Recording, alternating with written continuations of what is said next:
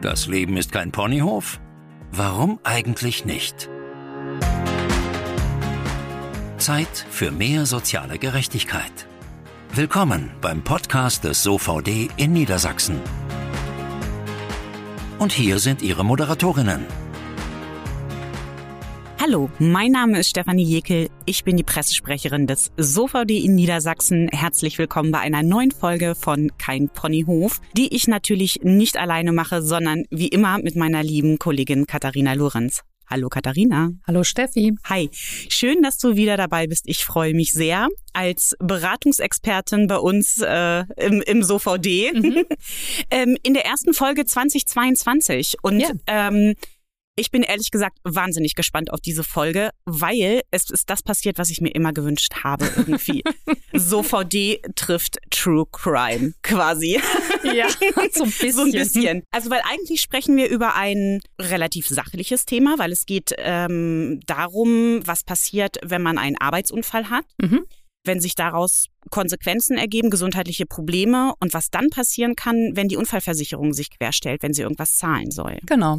Klingt ja eigentlich, wie gesagt, eher erstmal so ein bisschen sachlich, ich möchte nicht dröge sagen, aber ne, tatsächlich eher so ein bisschen. Sozialrecht äh, ist nicht dröge. Richtig.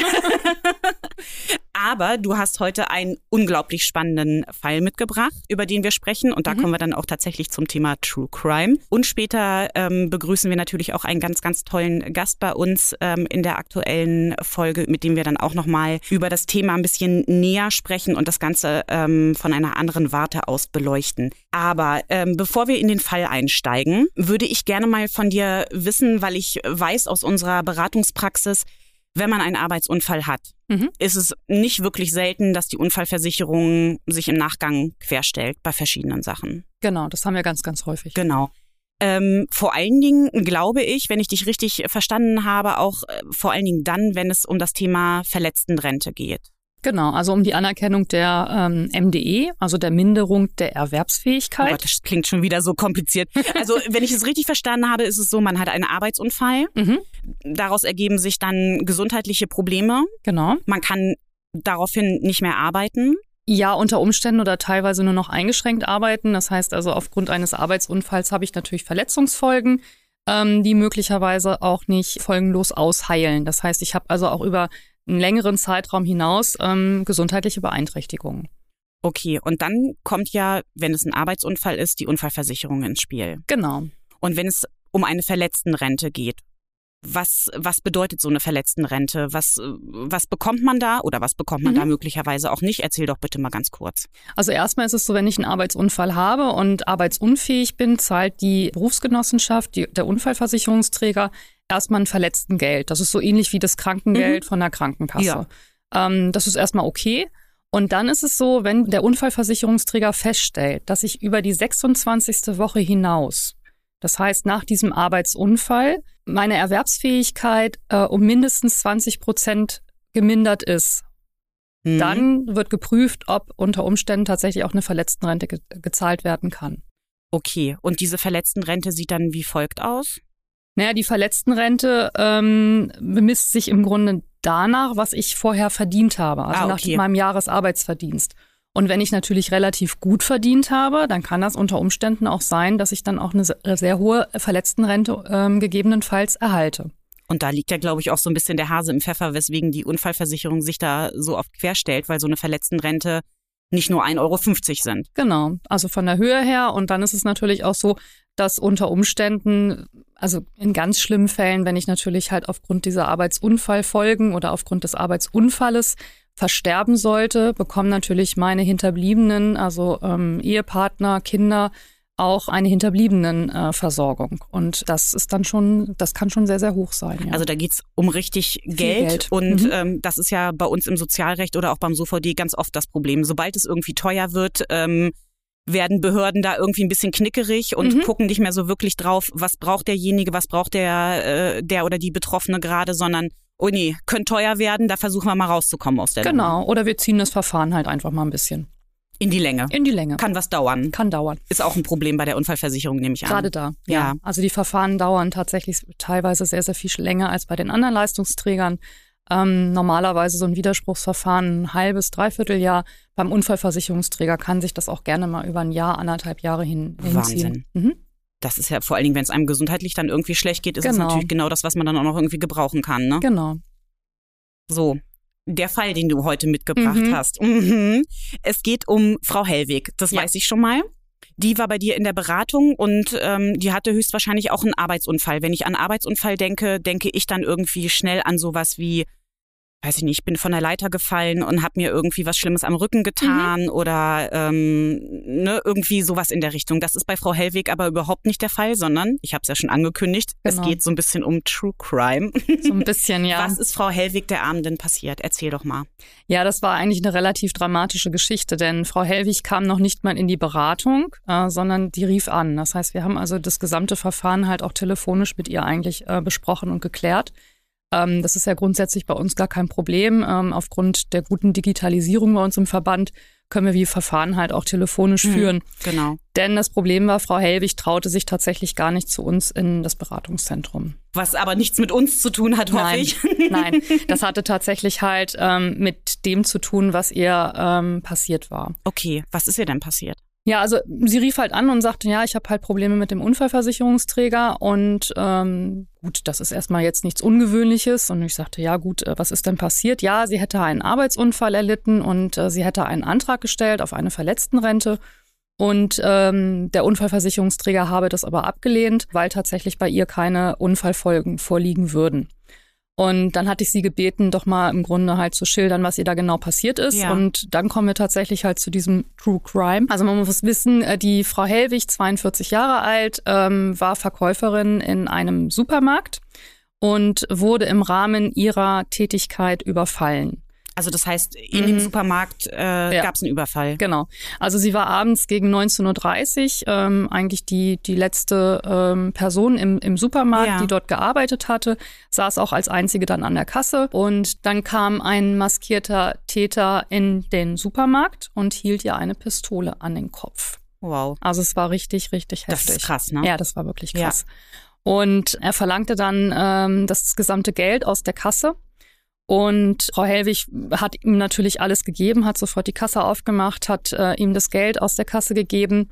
Und dann wurde es richtig dramatisch, denn äh, in dem Moment kam ein weiterer Supermarktkunde, der hinten im Supermarkt sich befand, an die Kasse und der maskierte Täter äh, geriet in Panik, Oh. hat in die Luft geschossen Ernsthaft? Ja. Und die Kugel ist dann wirklich halt ähm, oben in der Decke eingeschlagen. Das heißt, die Waffe war also auch scharf. Ja. Das heißt, das war jetzt hier keine Spielzeugpistole Mhm. oder so, sondern das war wirklich eine scharfe Waffe ähm, und ist dann geflohen Okay. Ja. Mit dem Geld. mit dem Geld. Mhm. Genau.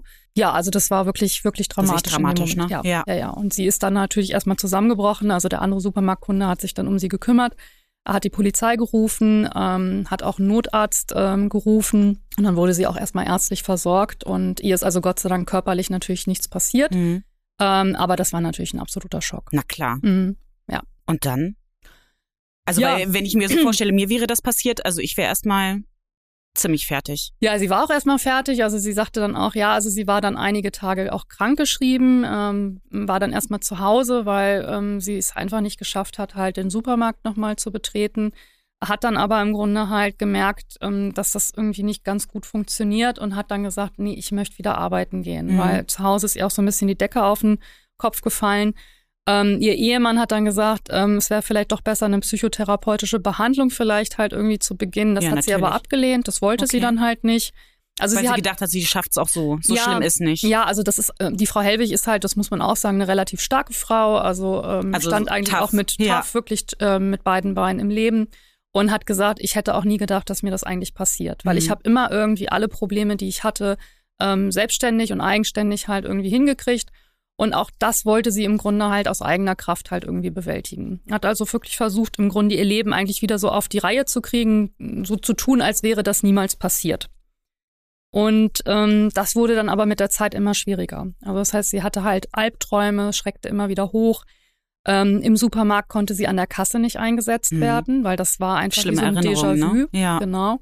Und deswegen hat sie dann innerhalb des Supermarktes so eine Leitungsposition dann übernommen und hat sich dann halt um andere Sachen, um logistische Geschichten halt auch gekümmert und war dann gar nicht mehr in der Kasse, an der Kasse eingesetzt. Mhm. Ja, irgendwann war es dann halt so, dass ähm, sie dann gegen den Täter auch aussagen musste. Also man Vor hat den Gericht Täter dann, dann, ne? Täter dann halt auch gefasst. Ja. Und äh, kurz danach ist sie dann halt komplett zusammengebrochen und hat dann Also halt hat sie das gemacht? War sie als Zeugin vor Sie Gericht? war als Zeugin vor Gericht, Ja. sie musste aussagen. also sie hat ihm auch ins Gesicht geguckt. Ja, und das hat sie einfach komplett überfordert in dem Ja. Moment. Und da kam eigentlich alles wieder hoch und ist dann eigentlich total ähm, zusammengebrochen. Äh, und zwar bei der Arbeit.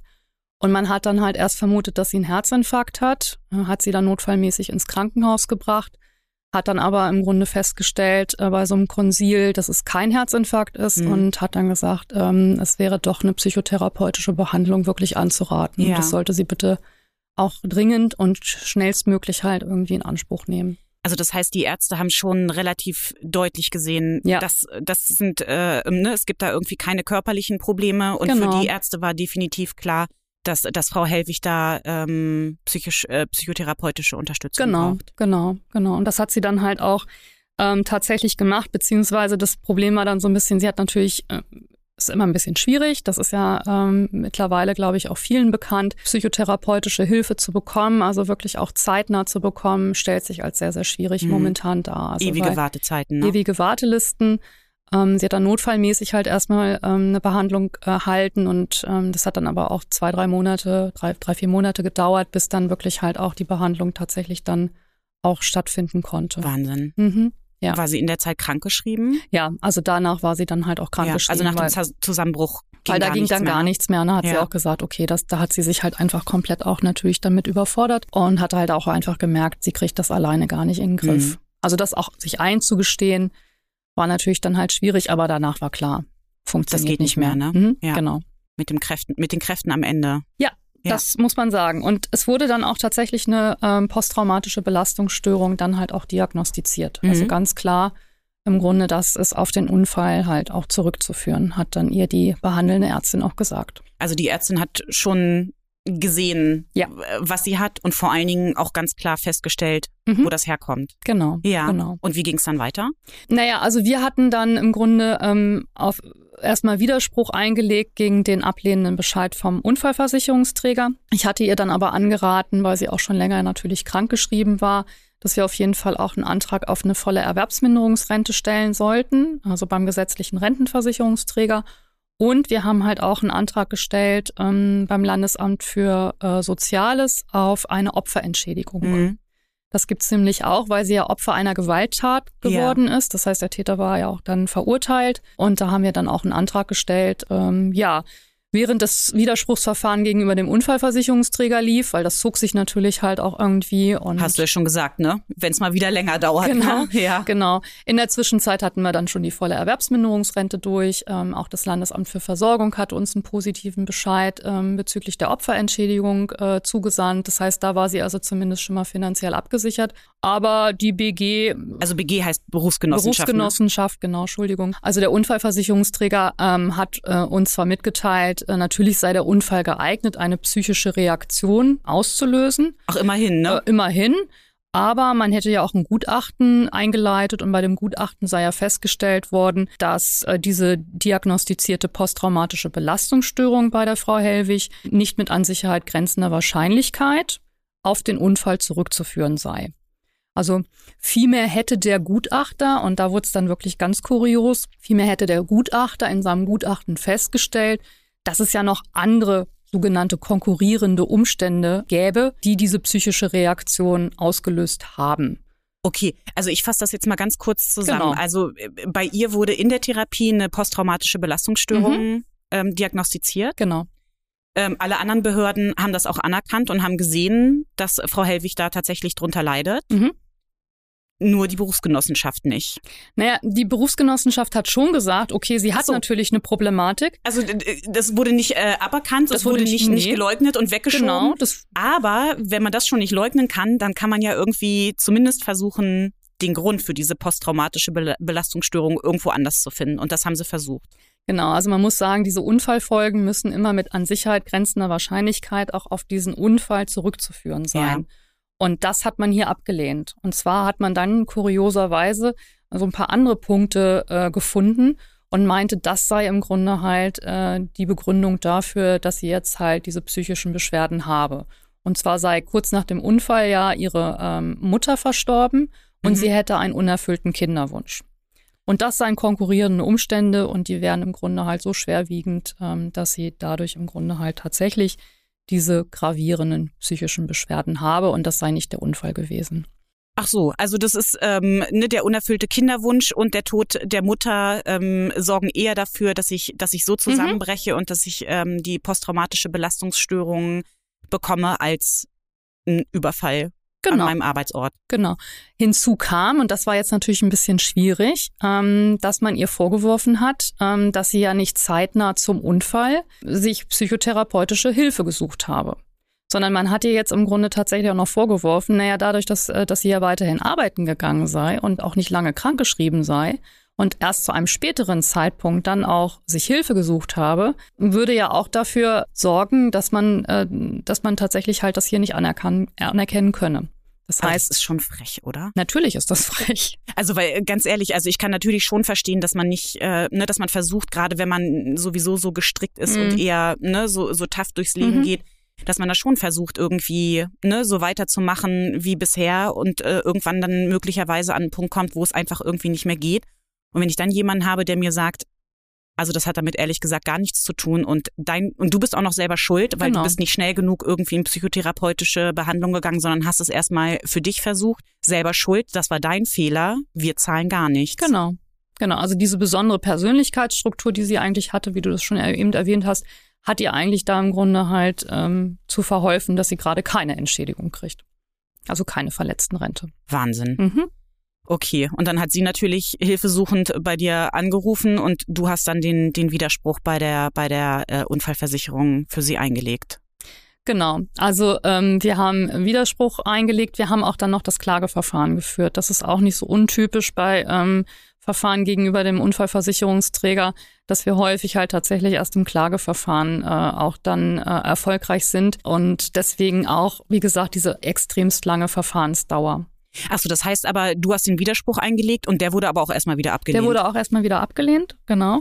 Und dann haben wir aber beim äh, Sozialgericht halt Klage erhoben. Ähm, also wir haben dann nochmal mit äh, Unterstützung ihrer behandelnden Ärzte ähm, auch nochmal erläutert, dass diese konkurrierenden Umstände, die man da so an den Haaren herbeigezogen hat, ähm, wie den Tod der Mutter oder auch den unerfüllten Kinderwunsch, dass sie ja ähm, nicht zu diesen gravierenden psychischen Beschwerden führen konnten. Das haben die Ärzte halt auch sehr gut im Grunde dargestellt. Dann haben wir halt auch nochmal ähm, darauf hingewiesen, dass ähm, diese, diese zeitliche, verzögerte Reaktion, dass sie also wirklich sich dann Hilfe gesucht hat, wirklich halt mit der Persönlichkeitsstruktur ja. zu erklären sind. Ne? Haben nochmal da, genau dargestellt, ähm, wie tough sie eigentlich ist, ähm, dass sie versucht hat, im Grunde halt durch die Arbeit einfach alles zu kompensieren und dass das eigentlich auch im Grunde das ist, was sie äh, normalerweise halt macht, um mit Problemen umzugehen. Ne? Dass sie sich halt einfach was anderes ja. tut, sich beruflich sehr stark engagiert.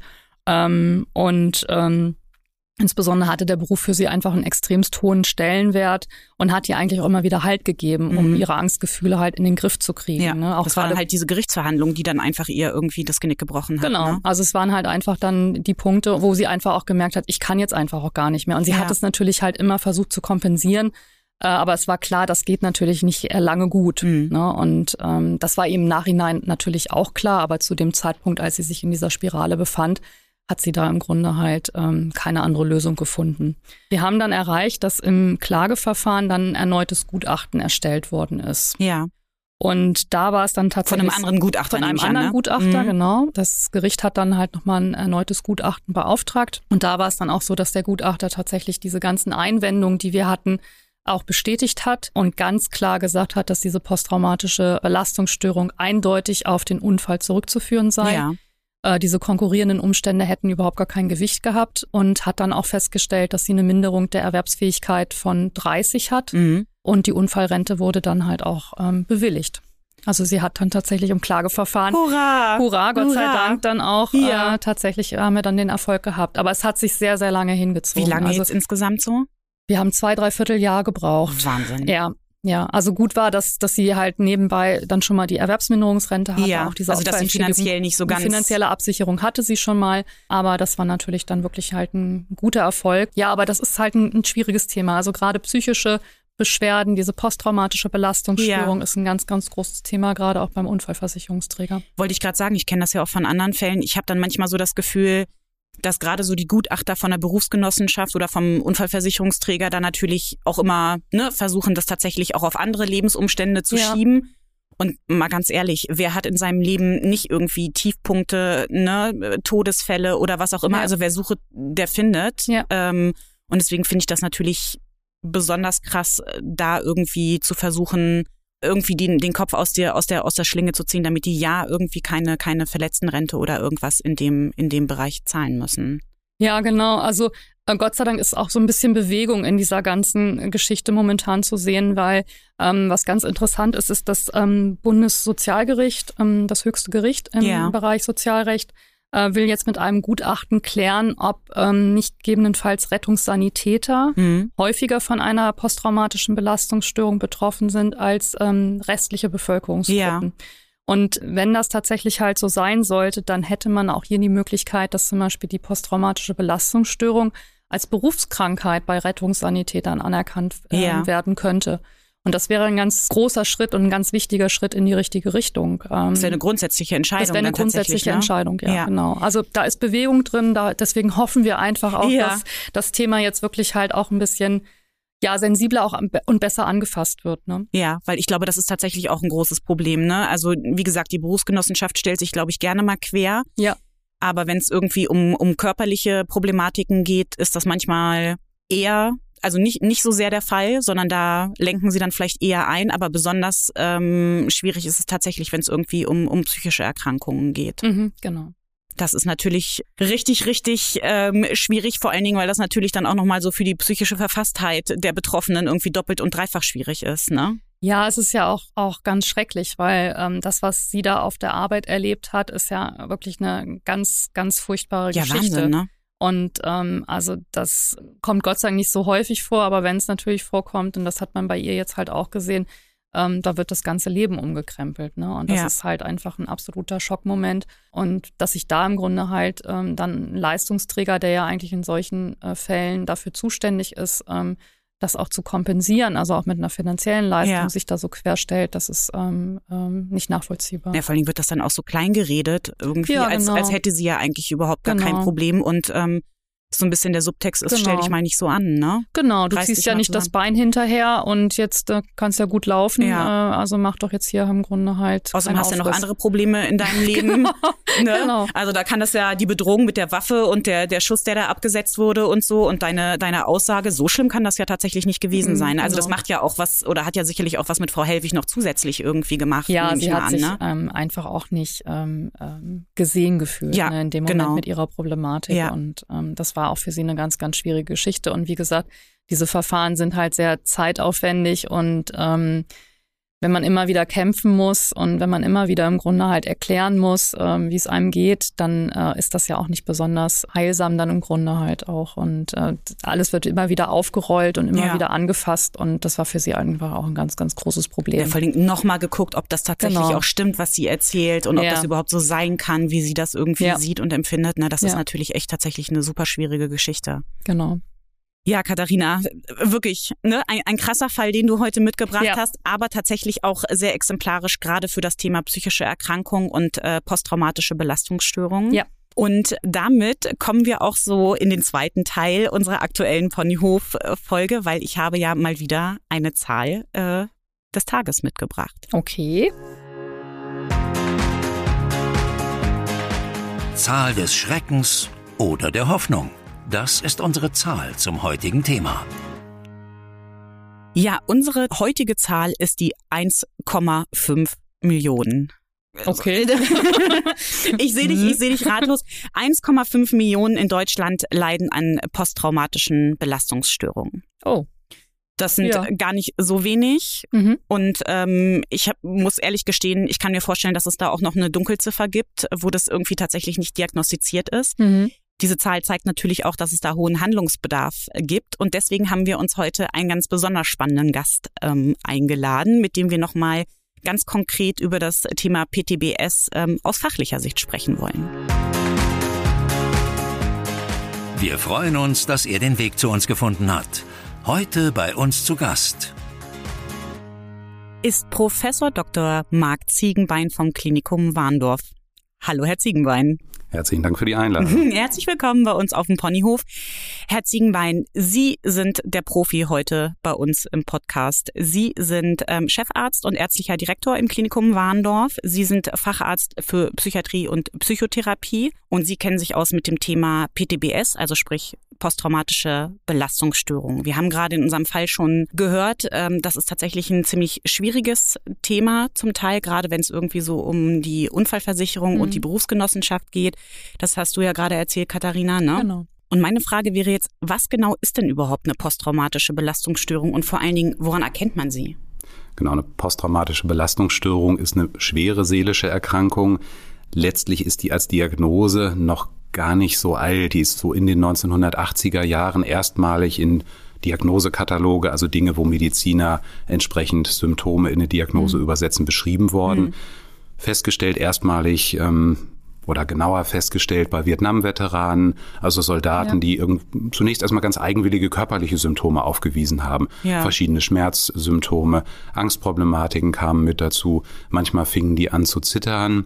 Wenn man retrospektiv in die Historie zurückblickt, findet man das aber auch schon vorher. In Deutschland beispielsweise oder auch in anderen Ländern, insbesondere im Ersten Weltkrieg, gab es auch immer wieder Menschen, mhm. denen schwerwiegende Ereignisse widerfahren sind, die dann damit körperlichen Symptomen darauf reagiert haben. Damals sagte man sowas wie Kriegszitterer, die fingen plötzlich an, Schüttelfröste mhm. zu kriegen. Denen war ganz übel, ähm, ging es dabei aber auch seelisch nicht gut. Ja. Ich finde das ganz anschaulich beschrieben, zum Beispiel so in dieser Serie Babylon Berlin. Ah, Irgendwann ja. hat man dann aber festgestellt, dass das Ganze auch in seelische Symptome letztlich mündet. Und das ist dann in diese Diagnose posttraumatischer Belastungsstörung zusammengefasst worden. Da guckt man immer vom Kriterium, gibt es einmal ein sogenanntes Kriterium A, das bedeutet, es muss ein Ereignis gegeben haben, was für sich ausreichen würde, schwerwiegende Folgen zu haben. Also ein ungewöhnliches, besonderes Ereignis. Mhm. Beispiele können sein tatsächlich ähm, auch Naturkatastrophen. Also jemand widerfährt äh, ein Sturmereignis, mhm. Erdbeben, Natürlich aber auch ganz viel, was man so bei uns in den Breiten ähm, sieht, Autounfälle, mhm. die einem meistens auch dann unverschuldete Autounfälle tatsächlich widerfahren.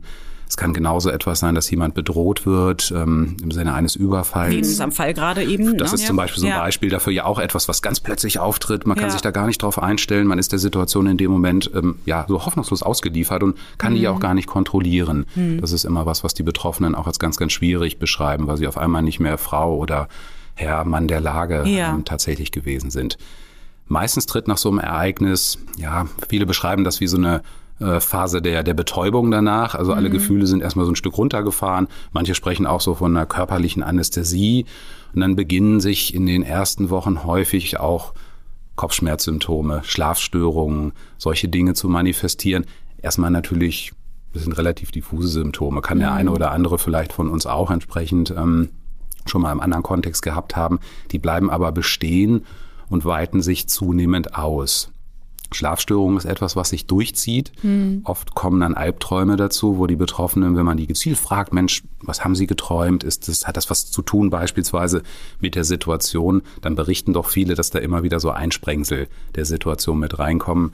Manche sagen ihnen sogar klar, es ist fast, als wenn das nochmal wie ein Film tatsächlich ja. genau, bei mir abläuft ja. und ja. dummerweise eben nicht nur wie der Film, sondern die Gefühle kommen auch wieder. Also das, das ist, ist wie so, noch, noch mal erleben, ne? Leider wie nochmal mhm, erleben heißt dann Flashback mhm. kann nicht nur in der Nacht, kann leider auch am Tag auftreten und kann getriggert werden durch bestimmte mhm. Ereignisse. Wenn wir jetzt zum Beispiel die Situation oder die Betroffene, die hier zu Gast war, nehmen, die irgendwo in ihrer äh, Tätigkeit ähm, als Verkäuferin ist und auf einmal tritt ein lautes Geräusch auf oder ja. irgendetwas, was nur an diese Situation ein bisschen erinnert, dann reicht das manchmal. Dann ist das wie so ein mhm. Schalter, der gedrückt ist und dann läuft dieser Film inklusive der Symptome leider entsprechend mhm. ab und man kann relativ wenig in dem Moment dagegen tun. Ja. Ähm, also so eine erhöhte Schreckhaftigkeit, Erregbarkeit ähm, kommt dann mit rein. Man ist eigentlich in so einem Dauer Anspannungszustand. Da kann man sich ja so vorstellen, als wenn, wenn man stetig äh, so das Gefühl hat, gleich passiert was und ja. ich bin immer so in Hab-Acht-Stellung, gleich springe ich los. Das ist aber total anstrengend. Also für den mhm. Körper, das ja. verlangt einem unheimlich viel Energie ab. Ja, oft sagen die Betroffenen so, Mensch, der Akku läuft dann auch ähm, mhm. bei mir tatsächlich leer. Viele trauen sich dann auch nicht mehr so richtig raus. Das hängt natürlich davon ab, welches Ereignis ist denen widerfahren. Also man zieht sich dann zunehmend so, sozial zurück, isoliert sich, ähm, kapselt sich auch ein bisschen ein. Die Umgebung versteht es manchmal auch nicht mhm. so richtig oder sagt, Mensch, guck mal, du, das hast du doch gut hingekriegt und bist doch da noch fein rausgekommen. Mhm. Manchmal so überspitzt gesagt, die ist doch gar nicht so viel passiert. Ja, ja. Ist ja, ja nochmal gut gegangen. Ist ne? nochmal gut gegangen. Nach außen sieht man ja auch nicht so viel. Ähm, und dann dreht sich das immer weiter in so eine Spirale und dann kommt es nicht selten dazu, dass das in schwere Depressionen abgleitet. Mhm. Also dann weitet sich das Ganze aus oder zusätzlich noch Angststörungen und das ist ähm, dann tatsächlich eine sehr manifeste Erkrankung. Es gibt nicht wenige, die dann irgendwann auch für sich wirklich beschreiben, das Leben hat keinen Sinn mhm. mehr. Durchaus auch darüber nachdenken, dem Leben ein Ende zu setzen. Also es ist ähm, mhm. sehr ernst zu nehmen von der ja. Erkrankung. Ja, ja. Naja, das war ja bei Frau Hellwig, also bei unserem Mitglied, ähm, auch ähnlich. Ähm, ähm, es war ja so, dass sie im Grunde halt erst mehrere Monate nach diesem Überfall ähm, unter den Auswirkungen halt eigentlich richtig gelitten hat. Wie kann es denn sein, dass sich eine posttraumatische Belastungsstörung erst so spät äußert? Also wie bei allen seelischen Erkrankungen haben wir natürlich einen riesigen oder eine riesige Spannweite unterschiedlicher Verläufe. Also es ist nicht so dieser Klassiker, ich gehe davon aus, es ist A, dann kommt B, mhm. sondern bei dem einen kommen die Symptome relativ schnell. Bei ganz vielen verschwinden sie glücklicherweise auch innerhalb der ersten drei Monate. Ah, okay. Und dann gibt es aber in der Literatur auch gut belegt, gibt es Studien aus Europa, aus den USA darüber, eine sogenannte spät einsetzende posttraumatische Belastungsstörung. Mhm wie immer nette angelsächsische Worte dafür. Dann heißt das ähm, Late Onset ähm, äh, oder Post-Traumatic Stress Syndrom. Mhm. Und das sind Menschen, da kann das manchmal auch sechs, zwölf Monate danach auftreten. Mhm oft auch erstmal so körperliche Symptome, also mhm. eher relativ diffus. Und dann ist natürlich die Schwierigkeit meistens, dass es gar nicht richtig bemerkt wird, weil das Ereignis selbst liegt relativ lange zurück. Ja. ja. Dann passt es auch erstmal nicht so in diesen normalen Erwartungshorizont oder ich lege Diagnosekatalog ähm, entsprechend daneben. Ja. Aber es ist gar nicht ungewöhnlich, sind natürlich häufig aber leider auch die Fälle, die prognostisch erstmal schwieriger sind, mhm. weil es oft übersehen wird oder ne, wohin gehe ich mit körperlichen Symptomen? Ich gehe zum Hausarzt, mhm. ich werde ja. zum Beispiel wegen den Kopfschmerzen behandelt behandelt, die sich dann eingestellt haben oder mein Nacken ist komplett verspannt. Aber so diese Frage, was steckt eigentlich dahinter, die bleibt häufig auf der Strecke oder erstmal ungeklärt. Hm. Ja, wahrscheinlich ist, war ja, glaube ich, bei unserem Mitglied auch ein Stück weit so. Die ist ja erstmal irgendwie auch untersucht worden wegen Verdacht auf Herzinfarkt. Genau. Und genau. als dann irgendwie klar war, okay, körperlich ist da tatsächlich nichts, steckt nichts dahinter, dann kam die Diagnose PTBS. Ne? Genau, es gab so ein Konsil, dann als sie dann notfallmäßig ins Krankenhaus gekommen ist und ähm, erst dann hat man dann festgestellt, da steckt doch was anderes dahinter. Also Leider, durchaus ja. nicht ungewöhnlich, hm. ne? Leider so der klassische Verlauf, hm. eben oft auch erstmal mit somatischen Symptomen oder psychosomatischen Symptomen hier natürlich gut, dass überhaupt so ein Konsil stattgefunden hat, ja. also dass jemand nochmal entsprechend mit drauf geguckt hat, weil sonst geht die ja aus dem Krankenhaus. Genau. Die ne, Kollegen der, der Internisten sind zufrieden, sagen, das Herz ist alles, das ist alles in Ordnung ja, bei Ihnen, Sie brauchen ja. sich gar keine Gedanken machen. Die Betroffene hat aber nach wie vor diese mhm. sehr unangenehmen Symptome und mhm. fragt sich natürlich auch stetig, mhm. ist da nicht vielleicht doch auch irgendwas am Herzen, weil es gehört ja. nun mal auch so zu unserem Kulturkreis, erstmal bei der körperlichen Erklärung mhm. zu bleiben. Ja. Oft muss man die Menschen dann langsam in ein anderes Erklärungsmodell überführen. Ja. Mich würde mal interessieren, Herr Ziegenbein, was kann man denn eigentlich tun, wenn man selber unter PDBS leidet oder wenn man einen Angehörigen hat, der krank ist? Also hier gilt es meistens doch professionelle Hilfe in Anspruch zu nehmen. Also wie vorher beschrieben, es gibt viele Patienten oder Betroffene, wo sich die Symptomatik binnen der ersten drei Monate mehr oder minder von selber wieder auflöst. Da ist jetzt nicht zwingend irgendeine Indikation, noch einen therapeutischen Ansatz in Anspruch zu nehmen. Bei denen, wo die Symptome aber länger existent sind und die auch zunehmend aus dem Alltag sich zurückziehen, Einschränkungen bemerken, völlig kaputt und gestresst mhm. dann von der Arbeit zurückkommen, mhm. da würde ich schon dafür plädieren, ähm, am besten psychologische oder psychotherapeutische Hilfe in Anspruch zu nehmen. Jetzt ist natürlich das System in Deutschland so gestrickt, ich brauche erstmal einen mhm. ärztlichen Kollegin oder Kollege, der irgendwo eine Diagnose, es reicht ein Verdacht, ähm, letztlich stellt. Ähm, dann sollte man das Ganze nochmal solide beschreiben oder diagnostizieren, also nochmal sehr genau gucken, welche Symptome hat denn die Betroffene? Ist es so, dass es noch so ein Vollbild einer posttraumatischen Belastungsstörung ist oder sind es schon eher depressive Symptome, die mhm. im Vordergrund mhm. stehen?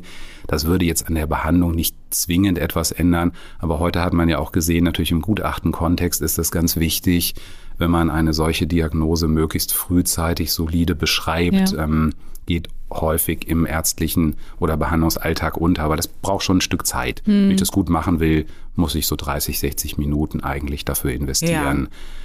Als sehr bewährtes Medium haben sich tatsächlich psychotherapeutische Interventionen erwiesen. Mhm. Da gibt es traumaspezifische Ansätze, die sich eben genau den Symptomen widmen. Zählt aber auch ganz viel so Entspannungsverfahren dazu.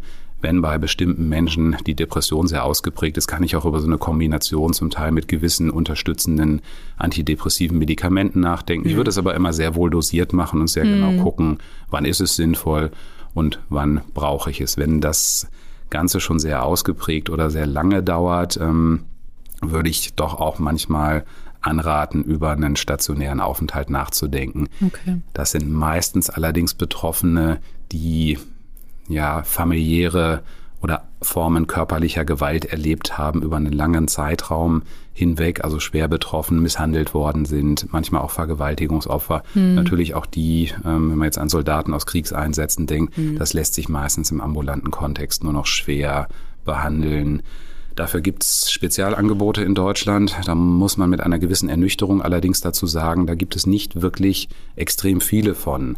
Und ähm, es ist eine relativ hohe Hürde, sehr schnellen Platz in der Behandlung. Ja, da, da haben wir vorhin auch schon drüber gesprochen. Ne? Das ja. ist tatsächlich eine schwierige Kiste gerade. Ja, das so, stimmt. Ne? Das mhm. stimmt. Also erster Weg dann eigentlich zum Hausarzt erstmal oder Hausarzt ist ein guter, also zumindest erstmal zum Ansteuern. Genau. Sonst kann man ähm, auch versuchen, dass man sich einen Termin in einer, äh, es gibt so psychosoziale Beratungsstellen, die kennen sich meistens mhm. auch ganz gut damit aus. Man kann natürlich auch versuchen, einen Psychiater, Nervenarzt, ähnliches anzusteuern. Ähm, auch hier würde ich immer eher äh, die Betroffenen ermuntern, gucken Sie, wo Sie möglichst schnell einen Termin mhm. tatsächlich kriegen. Es geht mhm. erstmal nur darum, das Ganze diagnostisch zu beschreiben und möglichst schnell dann eine Behandlung auf den Weg bringen. Weil wenn man sich jetzt so vorstellt, ähm, eine Erkrankungssymptome ziemlich einschränkend, ich sitze über Wochen irgendwie zu Hause, mir geht's zunehmend schlechter ja. und ich warte irgendwo auf einen Termin. Also da wäre auch die Bitte irgendwo an, an die Angehörigen nochmal unterstützen mhm. sie die Betroffenen ruhig ja. auch empfinden, weil manchmal ist es schwierig, ne? dann ruft man irgendwo an, kommt nicht durch. Ja. Ähm, wenn es jetzt um Psychotherapie geht, dann rufen sie am Mittwochs zwischen 12 und 13 ja, und dann Uhr ist die ganze Zeit besetzt. Ne? Ist leider ja. die ganze Zeit besetzt, genauso. Mhm. Die Hürde ist da ganz schön hoch und dann, wer kriegt stimmt. den Platz am Ende? Der, der eh schon relativ mhm. gute Ressourcen hat. Das finde ich immer sehr traurig, mhm. weil ja. ähm, eigentlich kann man bei diesen Erkrankungen, wenn man das früh genug ähm, diagnostiziert, sehr gut etwas machen. Ähm, das sind auch Patienten, mit denen man sehr, sehr angenehm zusammenarbeiten kann, also die dann selber für sich auch relativ mhm. schnell merken, okay, ich bin, kann die Situation jetzt wieder beherrschen. Ich bin jetzt nicht mehr so ausgeliefert, so diese Ohnmacht, die ja. als ganz, ganz unangenehm empfunden wird. Und sind ja auch nicht selten, scheint ja auch hier so der Fall zu sein, eine ganz patente Frau, die so im genau, Leben gestanden ja, hat, ihren mhm. Alltag super gemanagt mhm. hat und auf einmal ist die so komplett ausgeliefert. Ja, ja. Ähm, wir haben manchmal das Gefühl, auch gerade so in der Beratung, in der Zusammenarbeit mit den, mit den Behörden und Leistungsträgern, dass eigentlich so ähm, ja psychische Erkrankungen weniger ernst genommen werden als ähm, körperliche Beeinträchtigungen. Ähm, aus Ihrer Erfahrung heraus würden Sie das ähm, ähnlich sehen? Kann ich ganz klar teilen. Natürlich mhm. auch gesamtgesellschaftlicher eh immer noch ein eher stigmatisierter Bereich, ja. was, was die Erkrankungen angeht. Und die passen natürlich auch überhaupt nicht in äh, unsere technisierte Erklärungslogik. Also der Armbruch, der danach zum Beispiel dazu führt, dass sich irgendwie ein Gelenk um 10 Cent oder 10 Grad weniger bewegen lässt, mhm. das äh, lässt sich dann gut in bestimmte Sachen übersetzen. Mhm. Ja. Bei der posttraumatischen Belastungsstörung oder bei anderen seelischen Störungen ist ja immer so die Frage, also wie kann ich Symptomschwere beschreiben? Also mir wäre immer eher wichtig zu gucken, welchen Einfluss hat das denn auf Alltag, auf Lebensqualität? Mhm. Und da sieht man dann ganz häufig, dass diese Erkrankungen eigentlich drastisch schwerer sind als viele andere körperliche Erkrankungen, weil sie da so maximal einschränken und so ein bisschen schwingt in dem System oder die Betroffenen beschreiben es häufig so, dass sie das als Misstrauen empfinden und so den Eindruck habe, ich werde hier irgendwie überhaupt nicht ernst genommen. Ja. Also ich habe schwerwiegende Symptome und ähm, ich kriege so ein bisschen die Botschaft, naja, hättest, hättest du doch schon selber mhm. besser verändern können oder so ein Stück dieses, ich bin selbst schuld dran, was Depressive sich sowieso häufig alleine auch schon zuweisen. Mhm. Und das ist dann natürlich tragisch. Mhm. Ja, also wir hatten, daran erinnere ich mich noch irgendwie an einen Fall, den wir mal hatten, da war ein Lkw-Fahrer über mehrere Stunden in einem brennenden Führerhaus ja. eingeschlossen. Und ähm, da hat der Gutachter dann natürlich auch gesagt, die posttraumatische Belastungsstörung hat damit nichts zu tun und vor allen Dingen hat er ihm halt unterstellt zu simulieren. Ja. Und das ist ja, glaube ich, das, mhm. was Betroffene dann nochmal irgendwie in eine schwierigere Situation mhm. bringt, weil, ähm, was Sie schon gesagt haben, die haben dann das Gefühl, überhaupt nicht wahr oder ernst genommen zu werden. Ne? Das ist dann so ein, so ein Punkt, der manchmal, also lässt die natürlich am, am Gesamtsystem ja. dann zweifeln. Und da muss man sich ja auch mal die Frage stellen, ähm, manchmal vielleicht sogar an Behandlung zweifeln, weil mhm. wenn ich so die mhm. Botschaft kriege, ähm, das ist vielleicht alles eingebildet und du hättest das in irgendeiner anderen Weise ähm, verarbeiten können. Und ich würde auch immer also ich versuche mir immer vorzustellen, wie ist es, wenn ich selber in eine Gutachtensituation kommen würde, als mhm. zu begutachten. Das ist mhm. eine ganz ungewöhnliche Situation. Vielleicht das erste Mal, dass ich sowas überhaupt für mich habe. Ja. Ich krieg irgendein Schreiben, ich komme irgendwo hin, wo ich einen Menschen vorfinde, die ich gar nicht kenne und soll dann aber äh, möglichst detailliert bis ins äh, ne, auch den letzten Emotionswinkel über eine schwerwiegende Situation berichten. Und wenn ich das selber so für mich reflektiere, ist das ein ganz schön hoher Anspruch. Ähm, ja, auch ein Anspruch, den man manchmal bei Geflüchteten sieht, die dann ja. komplett detailliert über alles berichten sollen. Wenn eine Verarbeitung vom schwerwiegenden Ereignis einsetzt, ist es eigentlich sogar so, dass bestimmte Elemente gar nicht mehr gut erinnert werden können oder bereits zugedeckt verarbeitet sind, ähm, mhm. weil das die Normalität des Verlaufs wäre. Ähm, in so einer Situation ist es dann natürlich, dass das dann heißt, da sind Lücken in dem, was Sie erzählen. Warum können Sie das nicht dezidiert berichten? Ach so. Insofern würde ich so Gutachtensituationen versuchen, auch immer so zu gestalten, dass der Betroffene tatsächlich ausreichend Zeit hat, Dinge zu mhm, berichten. Mhm, ja. Manchen Fällen würde ich sogar dazu raten, auch wenn das jetzt nicht unbedingt im System immer vorgesehen ist, vielleicht auch jemanden zweimal zu einer Begutachtung einzubestellen, weil man dann nochmal genau gucken kann, hat er doch für sich etwas vergessen? Und es kommt immer wieder die Frage auch, ähm, ist es denn ein Zustand, der wirklich längere Zeiten überdauert? Und dann hat man nochmal eine zusätzliche Möglichkeit nachzuweisen, mhm. dass die Symptome weiterhin an zwei Zeitpunkten evident sind. Das passt dann auch besser so in die Erklär- und mhm. Aufmerksamkeitslogik eben der Kostenträger rein. Mhm. Das stimmt. Es ist natürlich auch wirklich schwierig. Also spiegeln uns unsere Mitglieder auch immer wieder, ähm, ähm, dass auch diese Begutachtungssituation sehr, sehr schwierig für sie ist, weil sie sich ja auch, wie Sie eben schon sagten, ähm, jemanden öffnen müssen, den sie ja eigentlich auch gar nicht kennen. Und ähm, das ist für die einfach wahnsinnig schwer in, in dieser Situation. Und dann fühlen die sich manchmal auch nicht richtig ernst genommen. Das ist auch ein bisschen Prüfungssituation, so stelle ich mm. mir das mhm. jedenfalls vor. Genau, das hat sowas. Ähm, in der Regel ähm, ist es so, dass Begutachtung dann ja auch nicht nur durch, durch eine Person durchgeführt wird, sondern dann wird es es ist mit einer körperlichen Untersuchung noch zusätzlich mm. verbunden, um eben den Nachweis zu erbringen, dass ich jetzt keine anderen organischen mm. oder okay. körperlichen Gründe noch zusätzlich habe. Meistens ähm, noch eine dezidierte psychopathologische oder testpsychologische Untersuchung. Hm. Das ist für viele auch ganz schön stressig, weil die, das hat so eine, so eine Prüfungssituation. Ich ja. muss jetzt alle diese Bögen in einer entsprechenden Zeit schaffen. Und was passiert, wenn ich das ähm, tatsächlich leider dann nicht hinkriege? Also das würde auch manchmal nochmal für ausreichend Zeit in der Situation sprechen. Und ich kenne diese Menschen eben überhaupt nicht. Ja. Also auch das, was sonst ja in Behandlung wichtig wäre, sich nicht dauernd nochmal erklären müssen. Mhm. Und wenn ich eben so ein Ereignis das ist natürlich ein ganz schwerwiegendes Beispiel, was an einen, einen körperlichen Übergriff oder eine Vergewaltigung denke, mhm. dann komme ich in eine Gutachtensituation und soll all dieses nochmal wieder berichten. Unter Umständen treten die Symptome dann in dem Moment wieder auf. Eigentlich möchte ich das gar nicht ja, ähm, überhaupt ja. nochmal erzählen. Unter Umständen sitzt da jetzt ein Mann gegenüber. Also auch mhm. da fast manchmal die Frage, sollte man im Vorfeld nicht auch genau gucken, wie ist so eine Situation am Ende natürlich dann auch vielleicht mit mehr Fakten zu versehen, wenn ich das durch eine Frau machen lasse. Also auch da sehr genau schaue, ja. wie ein Gutachten-Setting entsprechend aufzustellen ist, um sowohl für den Betroffenen, aber natürlich auch im Ergebnis für denjenigen, der da draus dann das in, in eine Rente übersetzen muss oder mhm. entsprechend bei einer Zahlung einer Unfallversicherung wäre das auch hilfreich. Ja. Ja, ich finde, das ist, äh, geht ja auch so ein bisschen in unsere Richtung, weil wir haben ganz oft das Gefühl, dass da tatsächlich eher so gerade bei Behörden tatsächlich auch eher so ne, Mechanismen oder ähm, ja vorgegebene ähm, Leitfäden irgendwie ja. im, im, im Vordergrund stehen und man manchmal ein bisschen vergisst, so auf den Menschen zu gucken. Und es geht ja auch Stimmt. so ein bisschen in die Richtung, was Sie sagen, dass man sich vielleicht die hm, Situation nochmal anguckt und dass man da vielleicht einfach die Situation dann auch dementsprechend ein bisschen anders gestalten kann. Mhm. Also ich würde es immer so gestalten. Also es ist letztlich, es kommt ein Mensch zur Begutachtung. Ja das auf angemessener Augenhöhe natürlich genau erklären. Es geht darum, einen bestimmten Auftrag abzuarbeiten. Mhm. Auch den sollte man aber dezidiert erklären. Man ist immer wieder überrascht, dass viele der Probanden gar nicht ähm, für sich wissen, was, welche Fragen wurden genau gestellt. Also wir machen das immer so, dass wir uns am Anfang nochmal hinsetzen, genau sagen, ne, schauen Sie hier, das sind die Punkte, die wir zur Beantwortung bekommen haben. Mhm. Deswegen würden wir also einmal zunächst erstmal ein allgemeines Gespräch mit Ihnen führen, vielleicht ich steige auch immer erstmal über Dinge ein, die vielleicht jetzt nicht unbedingt ähm, sofort mit dem Trauma beginnen, mhm. sondern erstmal zu gucken, also dass derjenige ja. sich etwas sammeln ja. kann. Also entweder ein Stück äh, ältere Biografie. Manchmal die mhm. somatischen Erkrankungen sind auch häufiger erstmal einfacher, wenn man so mhm. ein bisschen bei, ähm, ne, wurde eine OP bei Ihnen gemacht, haben Sie die Mandeln noch, also so, dann, dann setzt sich ah, manchmal ja. so das und mhm. dann kann man so Stück für Stück in die anderen Dinge einsteigen. Mhm. Ja, Herr Ziegenbein, Sie haben uns ziemlich, ziemlich gut erklärt nochmal, was eine PTBS überhaupt ist, worauf es dabei ankommt, worauf man achten sollte und was man tatsächlich auch tun kann. Vielen, vielen Dank, dass Sie als Fachmann heute bei uns auf dem Ponyhof waren. Wir freuen uns sehr. Ich danke auch dir, Katharina, dass ja. wir die Folge wieder zusammen gemacht haben und Gerne. Ähm, sage Dankeschön, Tschüss und bis zum nächsten Mal. Ganz lieben Dank und Tschüss. Danke, Tschüss. Das war er, der Podcast des SOVD Niedersachsen. Vielen Dank für Ihr Interesse. Wir freuen uns über Ihre Kommentare und Bewertungen. Oder schreiben Sie uns gerne eine E-Mail mit Ihren Wünschen und Anregungen. Wir werden uns weiter für mehr soziale Gerechtigkeit einsetzen. Seien Sie dabei.